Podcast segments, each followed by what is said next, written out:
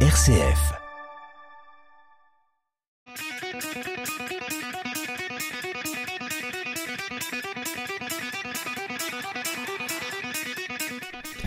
Bonjour à tous, bonjour à toutes. C'est avec un immense plaisir que je vous retrouve euh, ce mercredi une nouvelle fois aux manettes de l'émission Esprit Foot dans sa version saison numéro 4.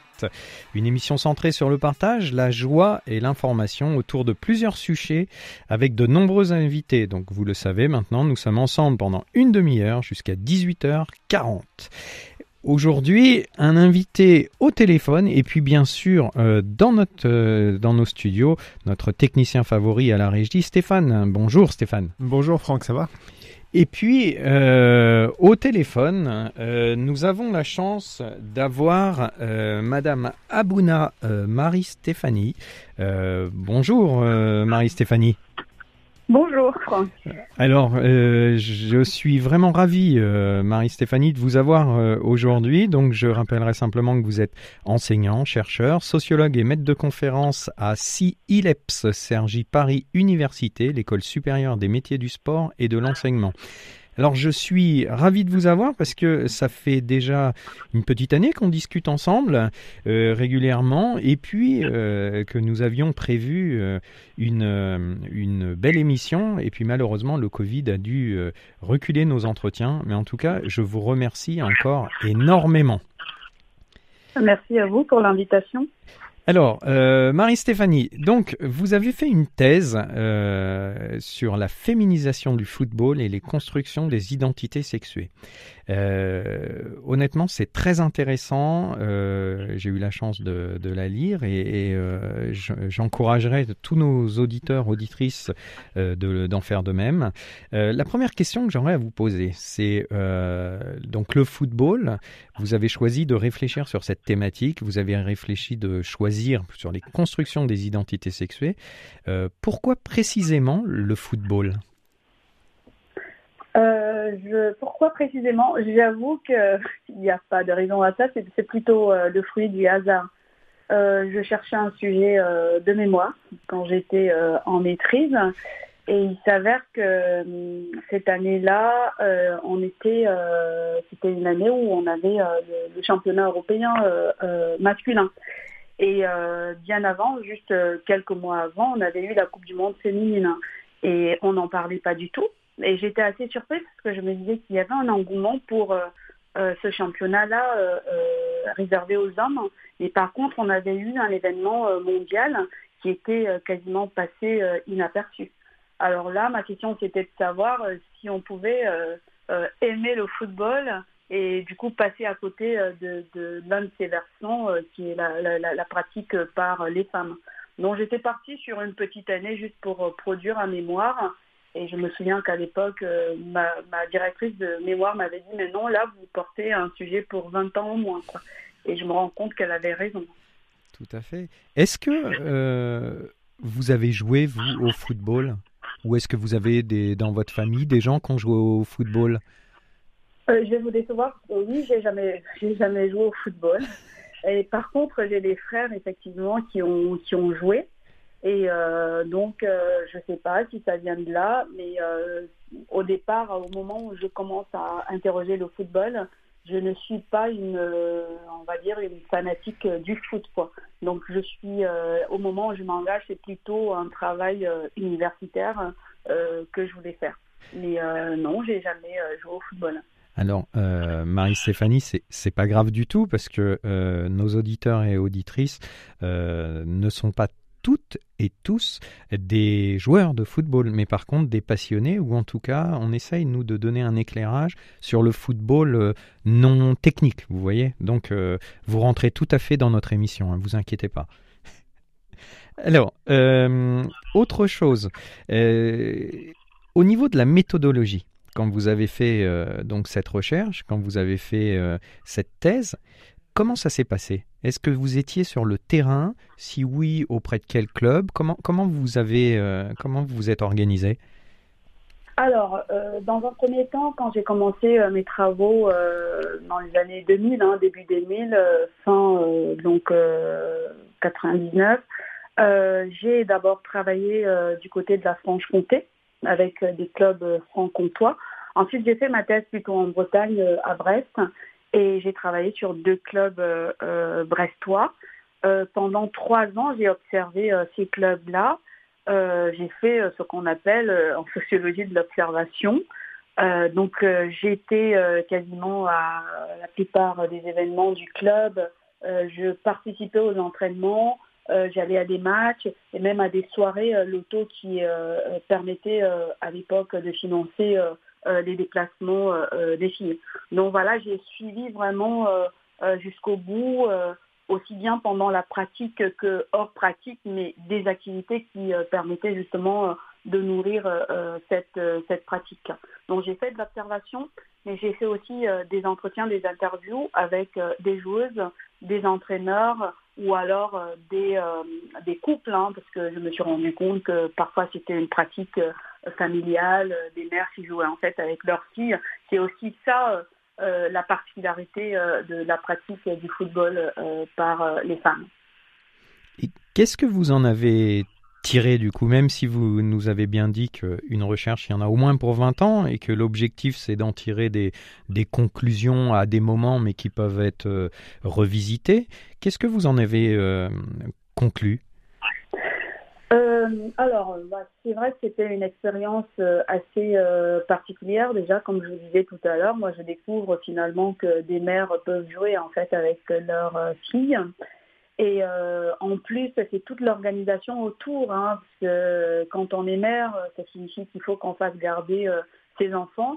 Et donc là, j'ai vu, par contre, alors que c'était même des clubs qui jouaient par rapport à l'organisation euh, du foot au féminin, qui jouaient quand même à un niveau plutôt respectable. Quoi. Et donc, il y avait toute une organisation familiale à, adopter autour. Hein. Je voyais des papas avec des poussettes euh, sur les banques de touche. Non, c'est toute cette organisation-là qui rappelle aussi euh, euh, l'organisation du travail quand les femmes vont travailler, tout ce que ça nécessite comme logistique derrière. Et en plus, on avait tous ces déplacements qu'il fallait faire. J'ai vu aussi comment il fallait aller chercher les moyens, aussi bien les moyens matériels que financiers. Et donc ça, ça plaçait un tout petit peu le décor de tout ce qu'on découvre aujourd'hui il y a un engouement, on parle de l'envol de, la pratique féminine, mais euh, voilà, euh, il y a 20 ans, c'est vrai qu'il y avait euh, certaines difficultés qui, demeurent, hein, mais on ne peut qu'apprécier l'évolution actuelle parce que du coup j'ai une visibilité sur un on va dire longitudinal comment la pratique a pu évoluer. Mais c'est certain qu'on ne pouvait, on pouvait pas. Euh, euh, aujourd'hui, il y a des filles qui peuvent peut-être vivre euh, de, la pratique féminine, mais c'était compliqué de vivre de cette pratique. Donc, il fallait une conciliation de différents temps de vie, hein, parce que c'était des étudiantes ou alors des personnes qui travaillaient à côté. Donc, il fallait concilier tout cela. Et quand on était en plus mère de famille, il fallait concilier tout cela. D'où justement ce titre-là sur la féminisation du football et notamment comment euh, euh, les filles euh, s'organisent pour pouvoir pratiquer entre guillemets dans de bonnes conditions.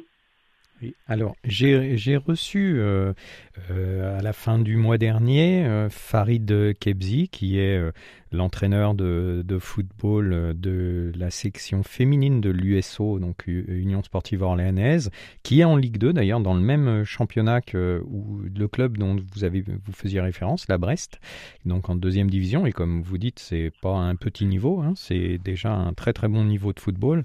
Et il me disait justement qu'aujourd'hui, euh, pour maintenir euh, et pour recruter, il fallait proposer des conditions notamment salariales. Hein, donc ça commence à bouger. Alors attention, hein, les salaires n'ont rien à voir avec ceux des garçons à même niveau, mais euh, il y avait quelques salaires, mais par contre des contreparties, et notamment les contreparties, c'était de, travailler au sein du club, hein, euh, auprès de ou, au sein, enfin d'activités en tout cas du club. Hein.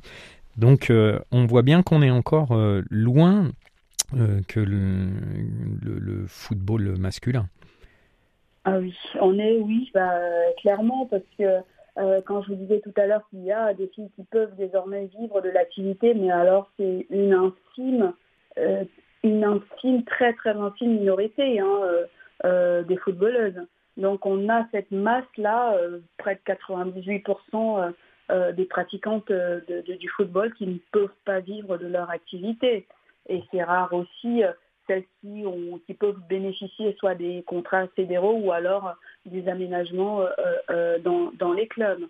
Donc ça reste d'une manière générale une activité plutôt euh, amateur et puis on est plutôt, même si on a une pratique de haut niveau, ça reste voilà une pratique amateur. Très peu de clubs peuvent offrir des, salaires aujourd'hui à, leurs joueuses. Il y en a qui sont défrayés, mais ça aussi, ça reste euh, voilà, euh, euh, quelque chose de... C'est un tout petit peu plus courant par rapport à il y a 20 ans, mais ça reste quand même rare. quoi. Alors, ce qui vous intéresse particulièrement, c'est donc le processus de construction de genre en sciences sociales. Est-ce que vous pouvez nous en dire un peu plus? Alors, quand je parle de, la, construction du genre, en fait, je voulais voir en fait comment se vivait l'expérience du football par les femmes. Est-ce que euh, c'est une expérience différente de celle des hommes? Euh, Et, c'est ce que je vous disais tout à l'heure, que euh, en fait, quand on parle de la construction du genre, on peut le ramener à d'autres sujets de société comme la politique, comme voilà le travail professionnel, toutes ces questions qui se posent autour, en fait, on peut les transposer à la pratique du football, quoi. Sauf que on a encore une majorité euh, de, joueuses de football qui ne peuvent pas vivre de leur activité. En fait, c'est un loisir, mais un loisir plutôt contraignant. Parce qu'on ne décide pas du calendrier, euh, il faut s'entraîner et donc il faut pouvoir concilier tout ça avec son activité professionnelle, avec toute l'activité euh, autour. C'est dans ce sens-là que je parle en fait de la construction du genre. Et donc, et finalement, on va voir aussi toutes ces différences-là, mais qui sont, qui sont en train d'être un tout petit peu gommées je voulais voir aussi euh, si euh, euh, on entraînait les filles de la même manière qu'on entraînait les garçons, quelles étaient les différences. Donc j'ai abordé des, quelques petites questions comme la violence. Ce qu'on m'a souvent dit, ça c'est ce qui, on me l'a dit, mais c'est ce qu'on disait aussi que le football féminin, c'était l'avenir du foot, il n'y avait pas de violence et tout c'est des choses que j'ai pu euh, étudier et, où euh, il faut, euh, c'était un peu plus complexe que ça. Il n'est pas, certes, il y a entre guillemets moins de violence, mais c'est aussi quelque chose qui est construit socialement parce que on permet, ce qu'on permet aux garçons de faire, hein, on peut aboyer sur l'arbitre. Par contre, une fille ne peut pas le faire parce que c'est des choses qui sont tout de suite sanctionnées. Voyez Donc on voit un peu ces différences-là, homme-femme. C'est dans ce sens-là que je suis plutôt dans cette interrogation euh, sociologique euh, de la construction euh, du genre. Très bien. Alors, justement, pour rebondir un petit peu sur ce que vous venez de dire, d'après vous, d'après vos recherches, le football est-il un milieu macho doté de clichés sexistes? Je ne serai pas aussi péremptoire parce que, comme je vous dis, j'ai vu un tout petit peu l'évolution, mais ça demeure hein, dans le football comme dans d'autres euh, pratiques. Hein. Je n'ai pas étudié d'autres pratiques, mais euh, voilà, mais comme dans le monde du travail, on va retrouver effectivement ces, ces, clichés euh, pour lesquels les filles, même les jeunes filles, doivent encore se battre parce que vous savez que les filles peuvent jouer avec les garçons jusqu'à presque 14 ans et donc il y a toujours euh, euh, voilà, des petits garçons qui pensent que voilà, ils sont plus forts que, les filles, et donc il y a toujours cette petite avec des, stéréotypes. Et euh, mais je crois qu'on a pris quand même sans, sans réenchanter hein, le monde du football, mais je pense qu'il y a eu une grande, une, très grande évolution par rapport à ce qui se passait il y a 20 ans. donc c'était à la fois du machisme, mais aussi des discriminations. Euh, pour lesquels euh, les, filles étaient victimes à la fois et même de violences. Euh, on a pu le trouver parce qu'on ne pouvait pas affirmer son identité sexuelle dans certains clubs. J'ai des collègues qui ont pu travailler dans ce sens-là où les filles ben, subissaient des violences. Quoi. Mmh. Mais bon, je pense que ça évolue sans pour autant dire que tout va bien dans le meilleur des mondes. Je ne sais pas si c'est plus machiste qu'ailleurs. Je n'ai pas fait de, de, comparaison. Mais je crois que comme le reste de la société, euh, les choses évoluent. Quoi. On sait, euh, quand même attention à ce qu'on dit, à nos attitudes, à nos comportements. En, fait, on pourrait presque dire que, enfin, ça serait peut-être intéressant de voir si le football est un micro-laboratoire de la société, quoi, en fait, au, niveau des, relations humaines. Oui, des, des relations hommes-femmes, effectivement, mmh. bah, si, si, comme on, le dit, hein, c'est vraiment un fait social total. On peut, on peut à la fois étudier euh, et les relations entre les hommes et les femmes, et les relations euh, même humaines de manière générale. Euh, on est un laboratoire du politique, de l'économie, parce qu'on parle aujourd'hui du modèle économique, justement, on, réfléchit au modèle économique de, du football au, féminin. Donc, c'est vraiment un vrai laboratoire où on peut étudier différentes questions qui se posent par ailleurs. Alors, euh, Marie-Stéphanie, euh, il y a une nouveauté cette année dans, Esprit Foot. Euh, il y a Stéphane qui est à la régie, qui lève son petit drapeau et me dit qu'il a une question pour notre invité. Et donc là, je lui passe la main. Une minute. Très bien. Alors oui, j'ai une question. Comment est-ce que vous expliquez la sous-médiatisation du football féminin? Alors, est-ce que je peux l'expliquer? Alors, les raisons qu'on nous donne, moi, je, là, il y a les raisons qu'on nous donne et euh, bah, voilà, des choses qui sont plutôt établies. Alors, on nous dit que bah, finalement, euh, parce qu'il n'y a pas de poids économique, euh, donc finalement, c'est la, conséquence de ce moindre poids économique de la pratique féminine. Pour autant, euh, c'est vrai que bah, je, compare un peu quelques clubs hein, de, haut niveau euh, euh, chez, chez, les filles.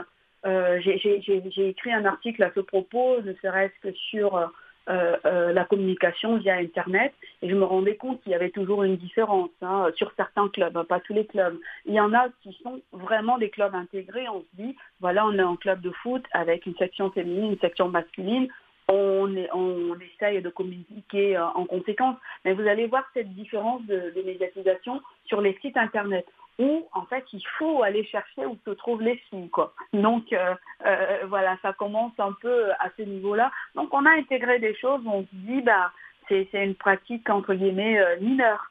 Donc elle n'a pas encore toute sa place et ça peut expliquer un peu cette sous-médiatisation-là. Et bon, bien sûr, la raison principale qu'on nous donne, c'est plutôt euh, des raisons économiques, sauf qu'on est du coup sur euh, un cercle vicieux.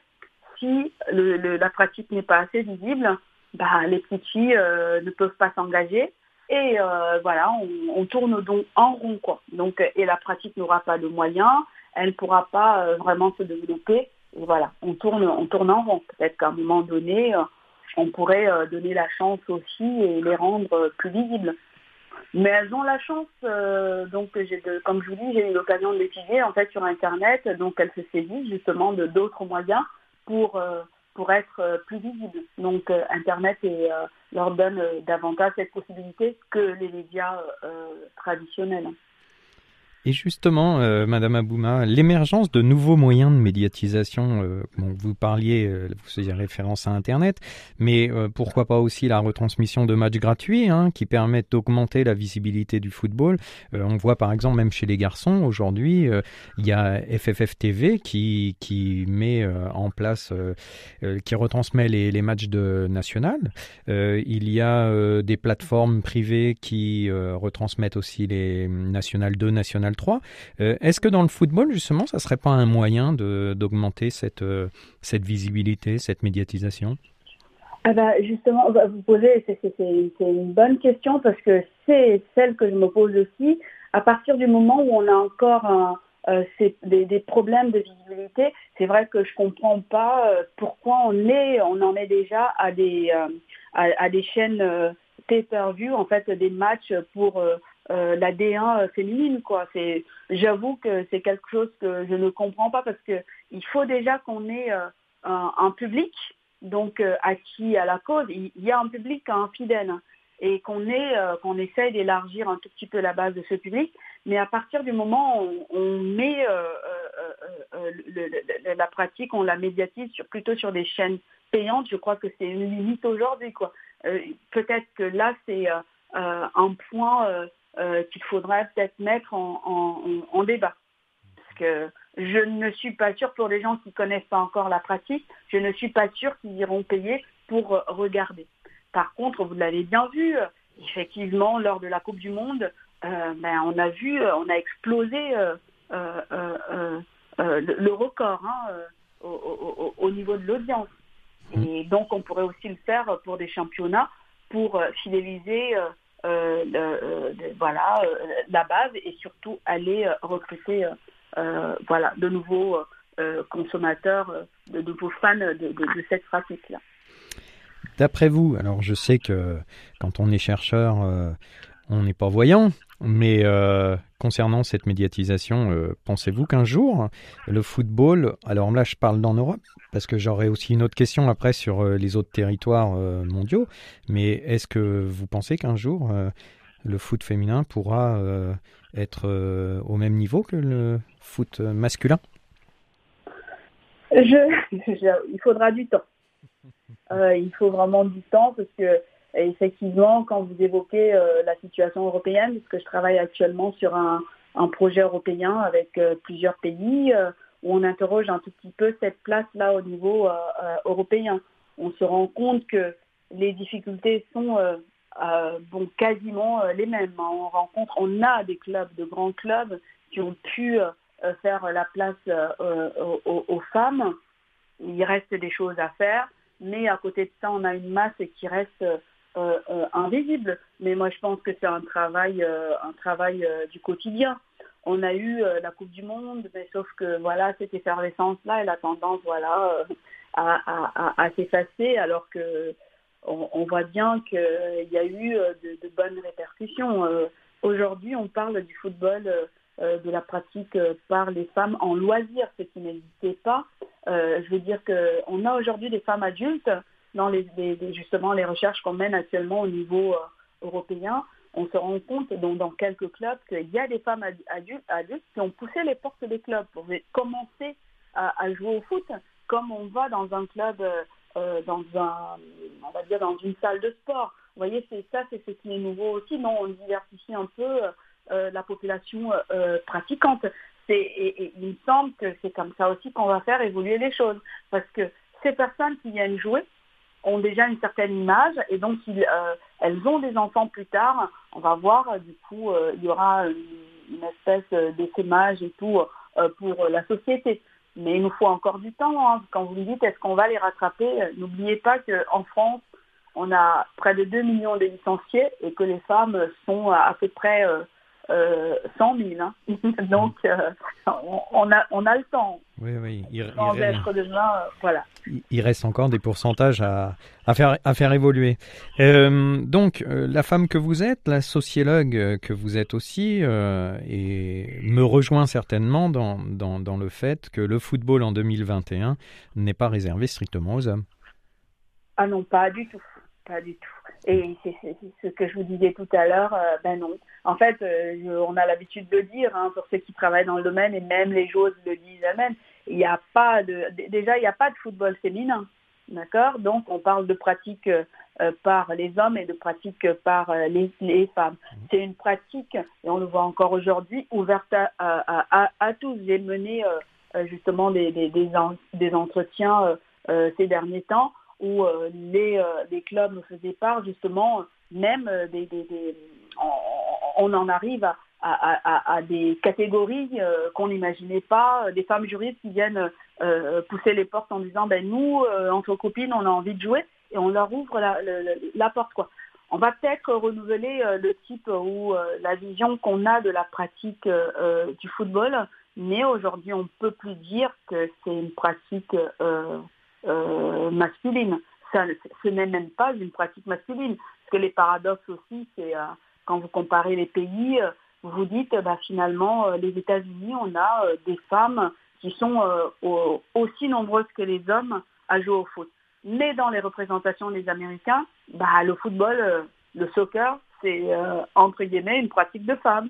Et quand on arrive en Europe, on va nous dire, bah non, finalement, c'est une pratique d'hommes. Vous voyez, donc c'est pas possible. Donc finalement, c'est une pratique pour tout le monde.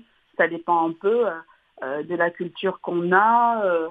Euh, dans le pays et de ce qu'on valorise comme euh, pratique sportive. non, c'est une pratique ouverte à tous, hommes, femmes, et, désormais à tous les niveaux. Comme chez les hommes, on peut aller jouer le dimanche et tout. Et là, c'est en train d'émerger aussi chez les femmes. On peut juste aller jouer alors qu'on n'a jamais tapé dans un ballon. On a cette possibilité-là.